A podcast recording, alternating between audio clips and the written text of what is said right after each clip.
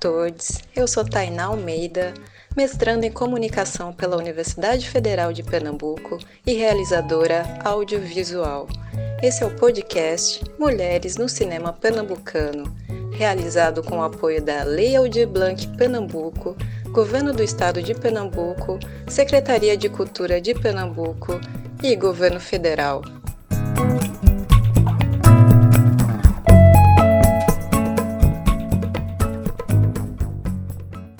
Começo falando que feliz e grande é o povo que zela por sua memória. Estamos hoje aqui com Rosa Ferna, uma jovem realizadora a que sou muito grata pela participação.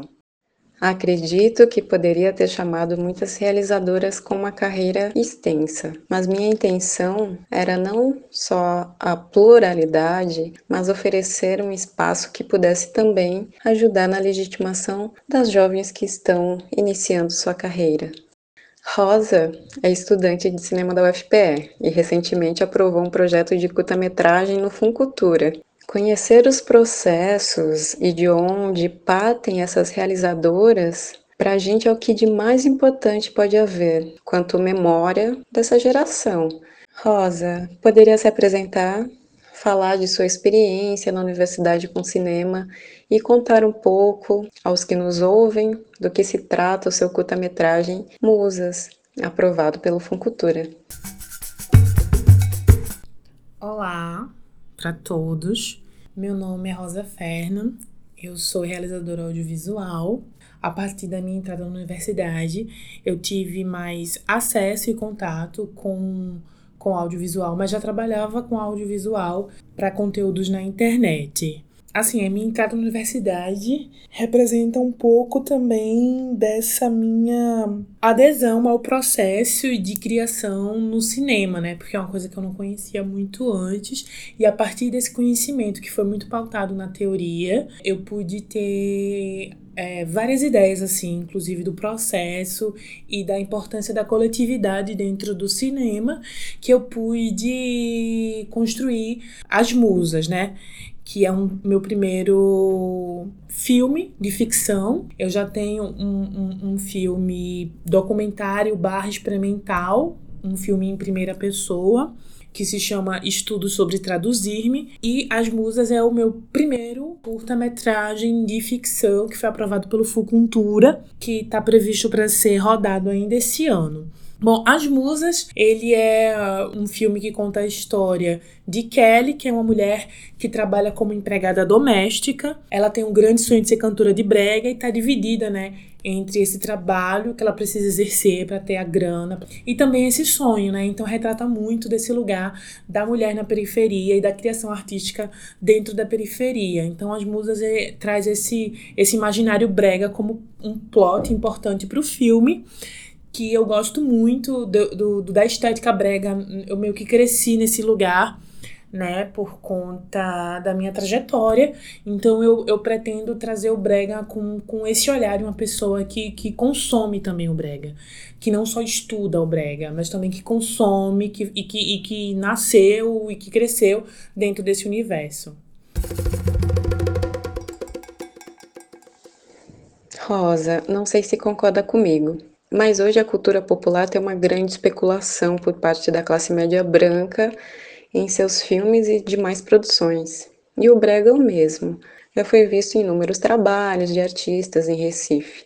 Entendo que partindo de uma realizadora como você, que está próxima a essa realidade ou já esteve mais, a questão seja outra. Mas como você vê o que já foi feito e o que parte em ti de mudança? Essa especulação de pessoas de classe média branca, né? Ela acaba sendo, de certo modo, um lugar de interesse. Só que eu acredito que seja um pouco complicado você não inserir pessoas desse meio e você não conversar com pessoas desse meio de forma plena, né? Eu acho que, por exemplo, temos muitos talentos dentro da música brega hoje tanto não somente na parte musical, mas na parte de criação visual também, né? Então, para mim, quando eu vejo essas referências dentro dessa especulação, né, eu, eu a princípio tendo a ver com, com olhos positivos, mas logo recai sobre essa sobre é, esses, esses lugares comuns e esses estereótipos, né? Então, eu sou uma pessoa que, que consumo brega há muito tempo, assim. Eu me lembro assim das histórias da minha mãe e que também tem esse olhar do brega das antigas também desse lugar do brega das antigas como um processo criativo também para as musas. Para mim não é só como eu já falei não é um lugar só de estudo não é só um lugar de investigação é também um lugar de fruição para mim. Então eu parto de dentro desse universo. É, para mim, a, a, a, estética brega é uma estética potente e mostra o quanto as periferias têm também é, é, espaço na, na construção da visualidade contemporânea. E, e acredito que a estética brega tem se expandido cada vez mais, né? Essa estética, é, ela tem, tem se desenvolvido é, a partir desse, dessas pessoas que produzem, que se autoproduzem, né? E que, e que é importante ressaltar que muitas das vezes não são incentivadas por políticas públicas, né? A gente. O, o Brega se, se transformou, né? Em patrimônio é, cultural pernambucano recentemente. Antigamente, a Fundarb rejeitava os projetos de Brega. Então, eu acho que, que, que é importante hoje a gente ter acesso a esse lugar feito por pessoas de dentro também, essa coisa do lugar de fala. E que sim, eu acho que essa especulação ela é problemática, ela cai em estereótipos, lugares, lugares comuns. É, partindo de um pressuposto que somos parte de nossa história, quais são os tensionamentos que constroem o seu olhar para criar? O que faz seu trabalho ser seu, quanto característica única de sua história?